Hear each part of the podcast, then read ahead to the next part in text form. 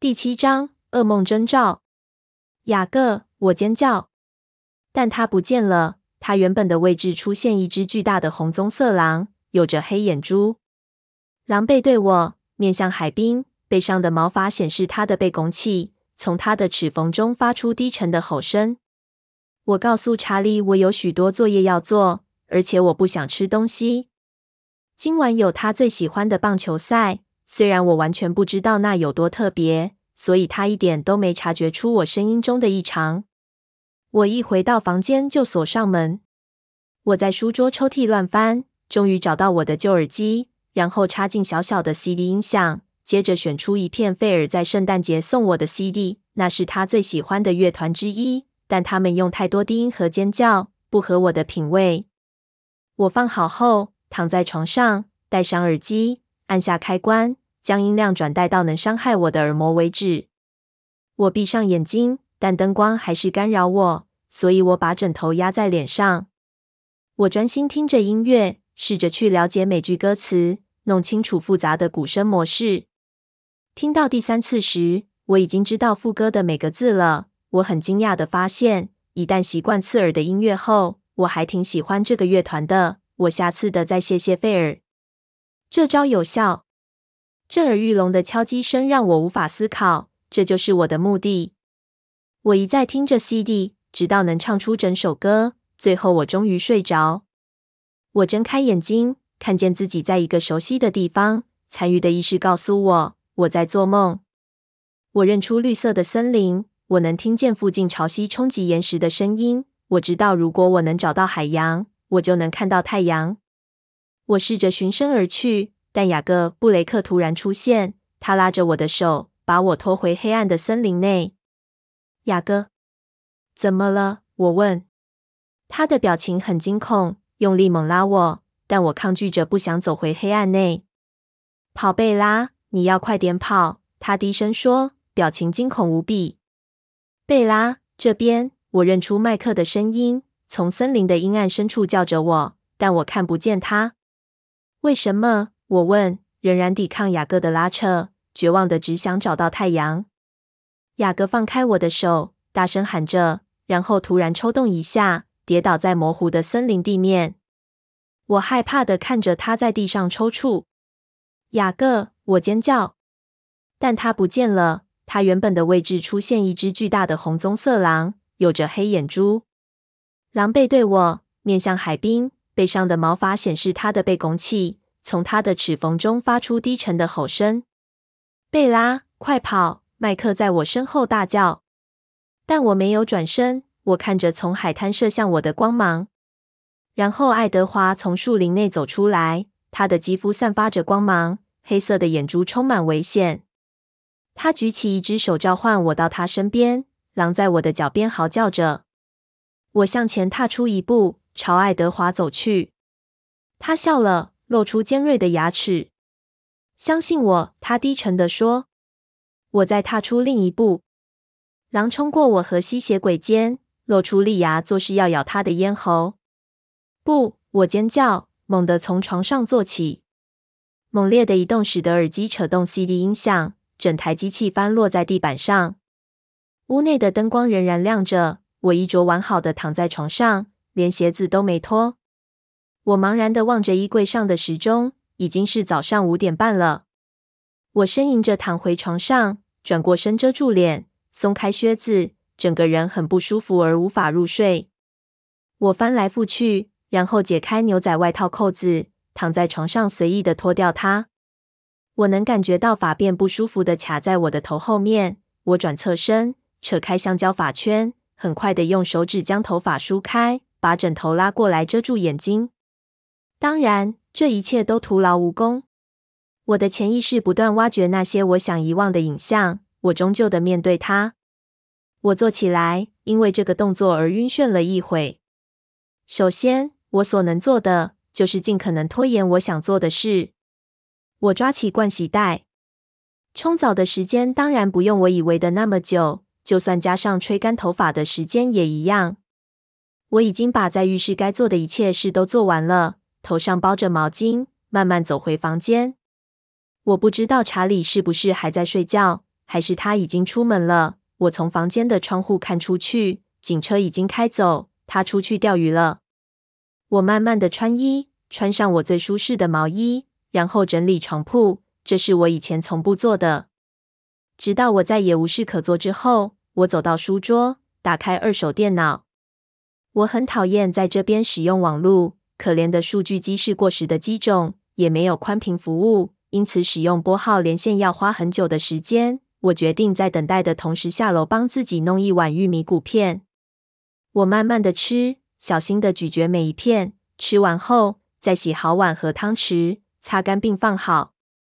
当我爬上楼梯时，也拖着脚步慢慢走。我先把 CD 音响从地板上捡起来，精准地放在桌子中央，拉出耳机，将它们收进书桌抽屉。然后我播放刚才那片 CD，但将音量调低，音乐在屋内像背景音乐般回荡着。我叹口气，转向我的电脑，一如往常，整个荧幕都是自动跳出的广告视窗。我坐在应扶手椅上。将广告视窗一个个关闭。实际上，我只需要搜寻引擎。我关上剩下的几个淡出式视窗广告，然后打下第一个关键字：吸血鬼。当然，搜寻时间令人气愤的久。结果出来时，资料相当丰富，从电影到电视到角色扮演、电玩、重金属地下乐团以及化妆品公司。然后我发现一个大有可为的网站：吸血鬼大全。我耐心的等待下载，并不时快速关闭那些不断闪出的广告视窗。最后，荧幕终于出现我要的资料，简单的白底黑字，看起来相当具学术性。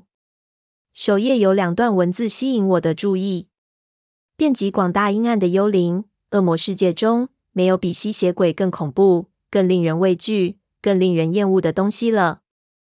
吸血鬼有着非常可怕的魅力，他们既不是幽灵，也不是恶魔。却具有黑暗的本质，同时拥有神秘、不可思议及可怕的特质。蒙太奇夏季修订。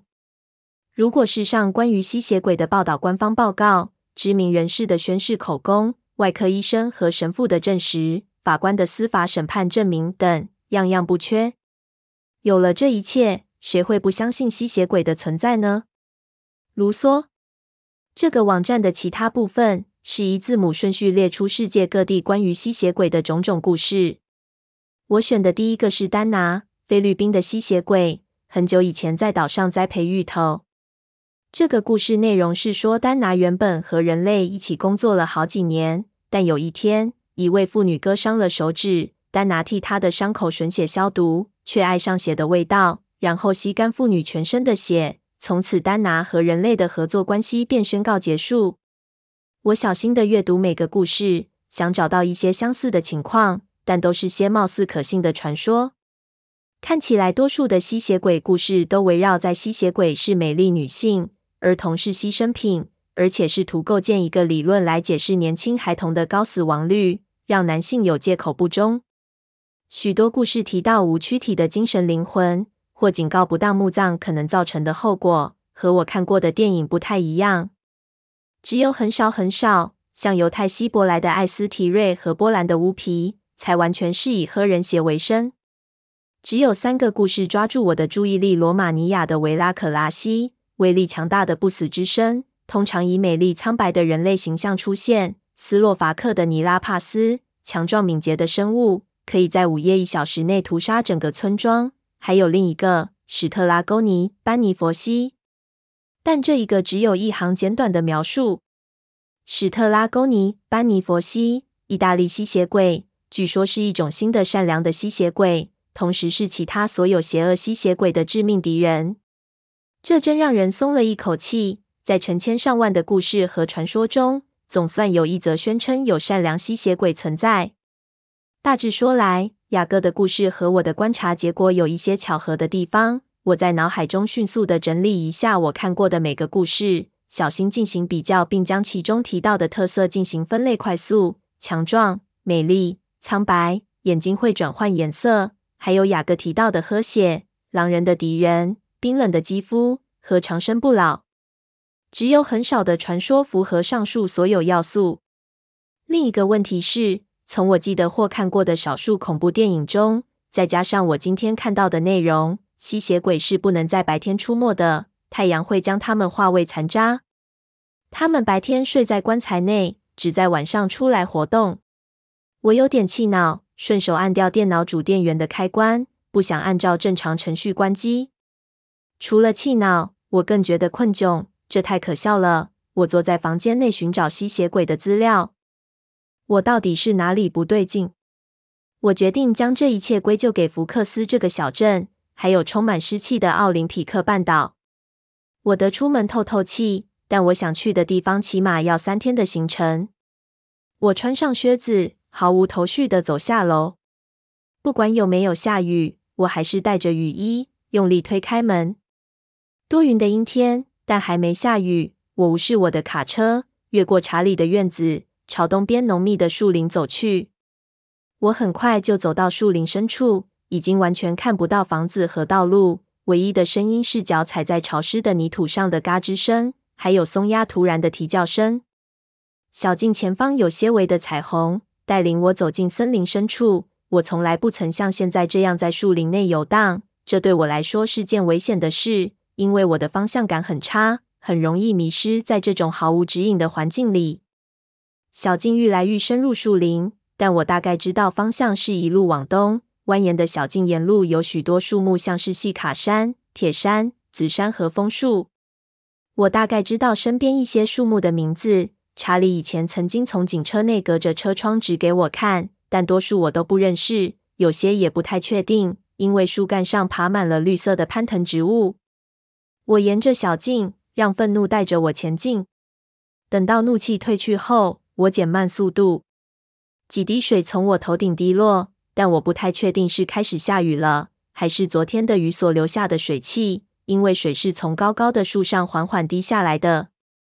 附近有一些新倒塌的树木，还没完全长满苔藓，所以我知道它们刚倒塌不久。倚着正常的树干，像有遮盖的长椅，只比小径高几寸。我踩过蕨类，小心地坐下来，将我的夹克铺在潮湿的木头上，这样我的衣服才不会弄湿或弄脏。我将戴着帽子的头靠着树干。真不应该来这边的，我心中很清楚，但我还能去哪里？深绿色的森林和昨夜的梦并不相似，能带给我些微平静的感受。现在已经没有我踏在湿土上的脚步声，四周一片寂静，也没有鸟鸣。水滴愈来愈多，也越大，所以应该是下雨了。蕨类比我还高，我坐着，知道有人正在小径上走动，离我大约三步远，但应该看不见我。在树林内更容易相信刚才让我觉得困窘的那些荒诞想象可能是真的。森林千百年来未曾改变，就像那些流传了几百年的故事跟传说。在这片绿色薄雾中，那些传说似乎变得更为真实。我强迫自己专心在两个最重要的问题，我一定要回答，但我很不情愿。首先，我必须决定雅各所说关于库伦的事是否为真。我的脑海中立刻出现响亮的声音回答我：“不可能，这太蠢了，根本就是病态的行为。我竟然会有这种疯狂的念头。不然呢？”我问我自己，无法解释此刻为何我仍然活着。我再度回想我的观察，不可思议的速度和力量，眼睛颜色从黑变黄再变黑，超越常人的美丽，苍白冰冷的肌肤，还有更多细微的小事慢慢浮现。他们仿佛从不吃东西，移动时让人心神不宁的优雅仪态，还有他们说话的方式，不常见的抑扬顿挫和用语，比较像出现在几世纪前的小说，而不是二十一世纪的教室。在我们做协议测试那天，他翘课。他从没说不去海滩，直到他知道我们要去。他似乎知道身边所有人的想法，除了我。他告诉过我他是坏人，他很危险。库伦有可能是吸血鬼吗？好吧，他们可能是某种东西，在我的怀疑中，某种无法以理性逻辑判断的东西。无论是雅各提到的冷血人，或是我自己的超级英雄理论，爱德华·库伦不是人类。它是其他的东西，那么这很可能就是我现在的答案。然后是最重要的问题：如果这是真的，那我接下来打算怎么办？如果爱德华是吸血鬼，我几乎无法让自己想到这个三个字。那我应该怎么办？绝对不能让别人知道，我甚至不能相信我自己。我只能告诉那些一定会对我忠诚的人。似乎只有两个选择是比较实际的。第一个就是采纳他的建议，放聪明点，尽可能避开他。我要取消我们的计划，尽可能无视他的存在。在我被迫要跟他共处的课堂上，假装有个无法穿透的厚玻璃墙在我们中间，告诉他离我远点。而且这次要用最恶毒的声音告诉他。当我想到这些方法时，整个人被一阵突然涌起的痛苦、绝望淹没。我的心强烈的反对这个计划，于是我很快的想出另一个选择。我要表现如常。毕竟，就算他是某种东西或邪恶怪物，应该也不会做出伤害我的事。事实上，如果不是他，我应该已经被泰勒的车撞扁了。我跟自己争辩，那么快的动作很可能是纯粹的生理反应。如果那是一种拯救生物的反应，这样的人应该坏不到哪里去。我的头被这些答案弄得晕头转向。虽然我对其他事不确定，但有一件事我很确定：昨夜在我梦中的邪恶爱德华，反射出我对雅各故事的恐惧，而不是对爱德华本身的恐惧。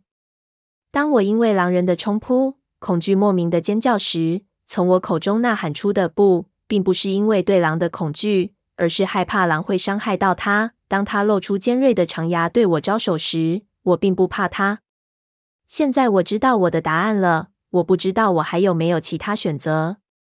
真的，我已经陷得太深。如今我知道了，我对这个会让我恐惧的秘密无能为力。每当我想到他时，他的声音、催眠式的眼神、具吸引力的个性魅力，我只想跟他在一起，其他什么都不想。就算，但我不能再想了，不能在这儿，不要在这漆黑的森林内。之前还有一些黎明的微光，但雨让森林变得更暗。雨打在我头顶的树叶上，啪嗒啪嗒的响着，像有人踏在土地上的走动声。我颤抖着，从隐藏的地方很快的站起来，担心小径会消失在雨中。幸好小径还在，清楚的在湿漉漉的绿色迷宫中蜿蜒。我匆忙沿着小径走，用帽子遮住脸，几乎是用跑的穿越树林。惊讶自己竟然走了那么远，那么深入。我开始怀疑自己能不能出得去，或是会顺着小径走进更深入的森林。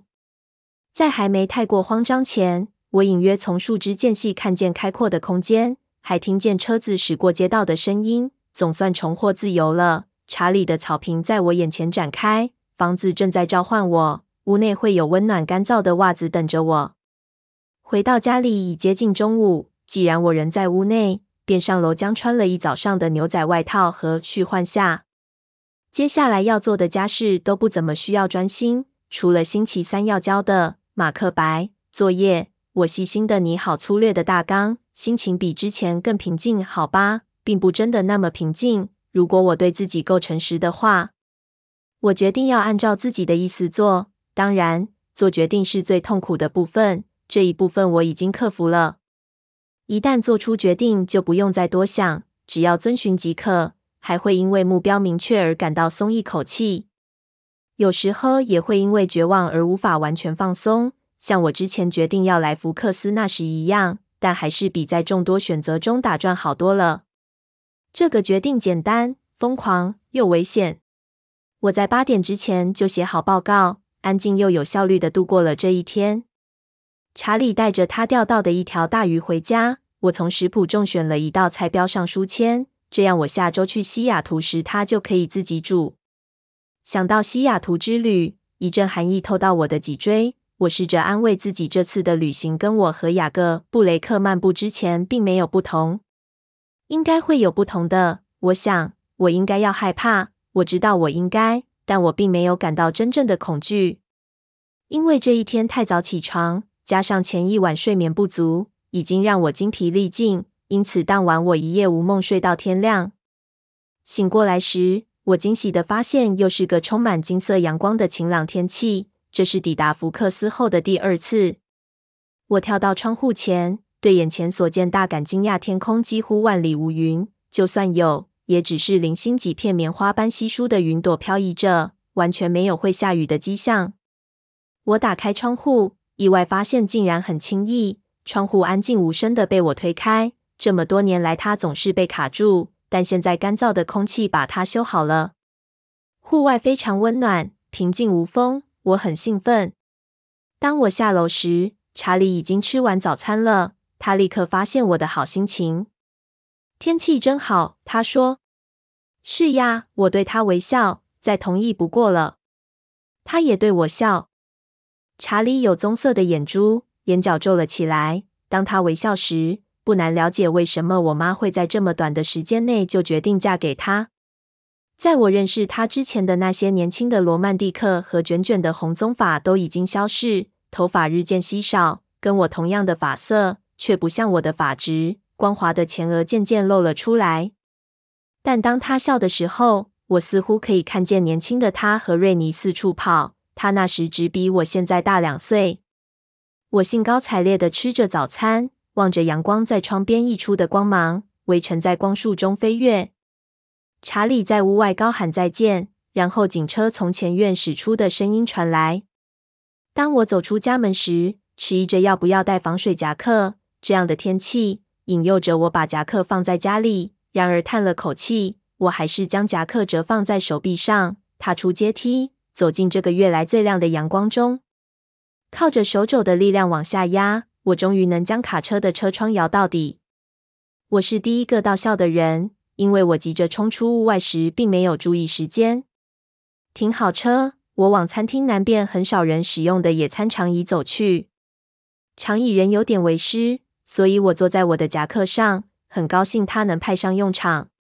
我的作业写完了。证明我的确没有多少社交生活，但还有几个三角问题，我不确定做的对不对。于是我认真的拿出本子，但才看到一半，脑子已经神游到我昨天胡思乱想的第一个问题，茫然的望着阳光照在红褐色的树干上。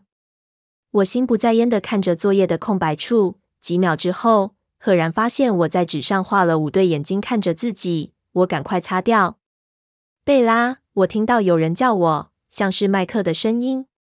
我四处张望，发现在我发呆的这段时间，学校已经逐渐出现人潮。虽然温度不到十六度，但大家都穿着 T 恤，有些人甚至穿着短裤。麦克穿着卡其短裤和条纹的勒比橄榄球衫朝我走来，向我挥着手。嗨，麦克！我也挥手跟他打招呼。在这样的早晨，很难不开心。他走过来，坐在我旁边。头发整洁的梳理过，闪着光芒，脸上兴奋的咧开口笑着。看到他这么高兴见到我，我不由自主的也高兴起来。我以前没注意到你里面的头发是红色的。他用手指抓着其中一缕在风中飘动的发丝，只有在阳光下。但当他把我的头发塞在我的耳后时，我开始觉得不自在。天气真好，不是吗？是我喜欢的天气，我同意。你昨天都做了些什么？他的声音透露出占有欲。多数时间都在写报告。我并没有说我写完了，不需要因此自鸣得意。他用手拍了一下前额。对哦，是星期四交对吧？嗯，我想是星期三。星期三，他喊了起来。糟了，你写些什么？莎士比亚著作中对于女性的贬义论调。他瞪着我看，好像我刚刚说的是拉丁文。我猜我今晚的认真写了。他泄气地说：“我本来是想问你要不要一起出去的。”哦，我整个人防备起来。为何我和麦克无法进行愉快而不尴尬的谈话？嗯，我们能一起吃个晚餐或什么的。我可以晚点写。他带着渴望的表情对着我笑。麦克，我讨厌这种让我为难的情况。我不认为这是个好主意。他的脸垮了下来。为什么？他的眼神防备着。我脑中想到爱德华，想着不知道他会怎么想。我认为，如果你敢乱传我现在要说的话，我会很高兴的把你打扁。我威胁他。我认为这样会伤害杰西卡的感情。他被我搞糊涂了。显然，他完全没想到这一方面。杰西卡，说真的，麦克，你没瞎吧？哦，他叹口气，还在发呆。我得利用这个机会溜走。快上课了，我不能再迟到。我抓起书本，将它们塞进背包内。我们沉默地往三号大楼走去。他的表情显示他正心烦意乱。无论他现在在想什么，我希望是往正确的方向。我在三角函数课看见杰西卡，她照例热情地跟我说话。她、安琪拉和罗伦今晚要去安吉拉斯港为舞会买新衣服，希望我能一起去。虽然我不需要新衣服，但我犹豫不决，和朋友一起远离这个小镇是个好主意。但罗伦也在，可是天知道我今晚会做出什么事。让我的思绪胡思乱想，绝对不是件好事。虽然今天的阳光让我很快乐，但不足以让我的心情完全愉快，还差得远呢。所以我告诉他，我可能会去，但我要先问过查理。往西班牙文课教室走去时，他不断谈着一些无聊的琐事，但一路都心情雀跃，一直持续到下课。当我们往午餐的餐厅走去，我陷入自己的激动思绪里。完全没注意他说了什么，除了渴望看到他，我也希望看到库伦家的其他孩子，好和我脑海中的猜疑做比较。当我跨过餐厅门槛时，第一次感到真正的恐惧，颤栗传到我的脊椎，胃里像堵了一块大石头似的。他们会知道我现在在想什么吗？然后另一个不同的想法震醒我：爱德华会不会像上次一样，等着要我过去跟他坐在一起？我像平常那样，先瞄了一眼库伦家的桌子。当我发现那里空无一人时，我的胃痛苦的抽搐着。怀着渐渐渺茫的希望，我的眼睛巡视餐厅的其他地方，希望能看到他独自一人在等我。整间餐厅几乎都坐满了人。西班牙文课让我们比较晚到餐厅，但完全没看见爱德华或他家人的影子。我觉得好孤寂。我意兴阑珊的跟在杰西卡后面。连假装听他说话都做不到。我们是那张餐桌最晚到的人。我避开麦克旁边的空位，选择了坐在安琪拉身边。我依稀记得麦克礼貌地为杰西卡拉开椅子，让她整张脸为之一亮。安琪拉问了几个关于马克白报告的问题，我本能地回答着，完全沉浸在自己孤寂痛苦的思绪中。他也邀请我跟他们晚上一起去购物，这次我同意了。想借此让自己不要再东想西想。进入生物课教室时，我知道这是我最后一线希望，但看到空荡荡的椅子，绝望的感觉向我袭来。这一天剩下的时间很漫长，也很沉闷。体育课时，我们先听了一长串关于羽毛球运动的规则说明，接下来的酷刑便是上场练习。不过没抽到我，这表示我只要坐下来看就好，不用在练习场内东奔西跑。更棒的是，教练一堂课里无法完成全部的示范说明，所以我明天也不用上场练习。我一点都不介意要等到后天的体育课才能拿到球拍。我很高兴终于可以下课离开校园。我打算在今晚跟杰西卡他们出去之前，先自由的宣泄我的气闷及忧郁。我才刚走进家门，杰西卡就打电话来取消晚上的计划，因为麦克邀她出去吃晚饭。我试着为他高兴，也因为麦克终于想通了而松口气。但连我都觉得自己的热情听起来很虚假。最后，他将购物行改成明天晚上。这通电话略微转移了我的焦躁不安。我开始准备晚餐，将鱼浸泡在卤汁中，也做好沙拉和面包，所以现在几乎无事可做了。接下来，我花了半小时做作业，然后我又开始胡思乱想。我检查电子邮件。读着我妈寄来的那些积压已久的信，对自己现在要处理这件事有点不耐。我叹口气，很快的回复她：“妈，抱歉，我出门了。我和一些朋友去海边玩，而且我还得写作业。这借口真是敷衍，所以我决定重写。今天阳光充沛，我知道，也很惊讶，所以我打算出门多吸收一点维生素 D。我爱你，贝拉。”我决定阅读一些课外书来打发时间。我带了一些书来福克斯，一些珍·奥斯汀的旧书。我挑了几本，从楼上柜子里拿了一条旧毯子出来，然后跑到后院。我将毯子对折，铺在查理这个小小四方院子里的树荫下，因为无论太阳怎么晒，厚厚的草地永远都是为湿状态。我趴着，双脚抬起交叉，快速地翻读书中的故事，试着决定哪一个最能抓住我的注意力。我的最爱是《傲慢与偏见》和《理性与感性》。我最近比较常读前一本，所以现在我从《理性与感性》开始读到第三章，发现男主角也叫爱德华，这令我有点生气。于是我改读《曼斯菲尔庄园》，书中的英雄叫爱德蒙，名字也很像。难道十八世纪末期没有别的名字吗？我生气的合起书，翻过身躺在草地上。我把袖子卷得高高的，闭上眼睛，这让我的肌肤感到温暖。我严厉地告诉自己，不要再胡思乱想了。凉爽微风拂过我的脸颊，将我的卷发吹乱，有点痒痒的。我让头发在毯子上摊成扇形散开，再度专心享受阳光照拂眼皮、脸颊、鼻子。嘴唇、前额、脖子，暖意传进我的薄 T 恤。直到我听见查理的警车开进车道的声音，我惊讶地坐起来，发现天色已暗，太阳低垂没入树后，我刚才竟然睡着了。我四处张望，头脑还昏沉沉的。突然有种感觉，我并不是一个人在这里。查理，我喊着，只听见前门关上的声音。我跳起来。动作很急，迅速收起现在已经湿掉的毯子和我的书。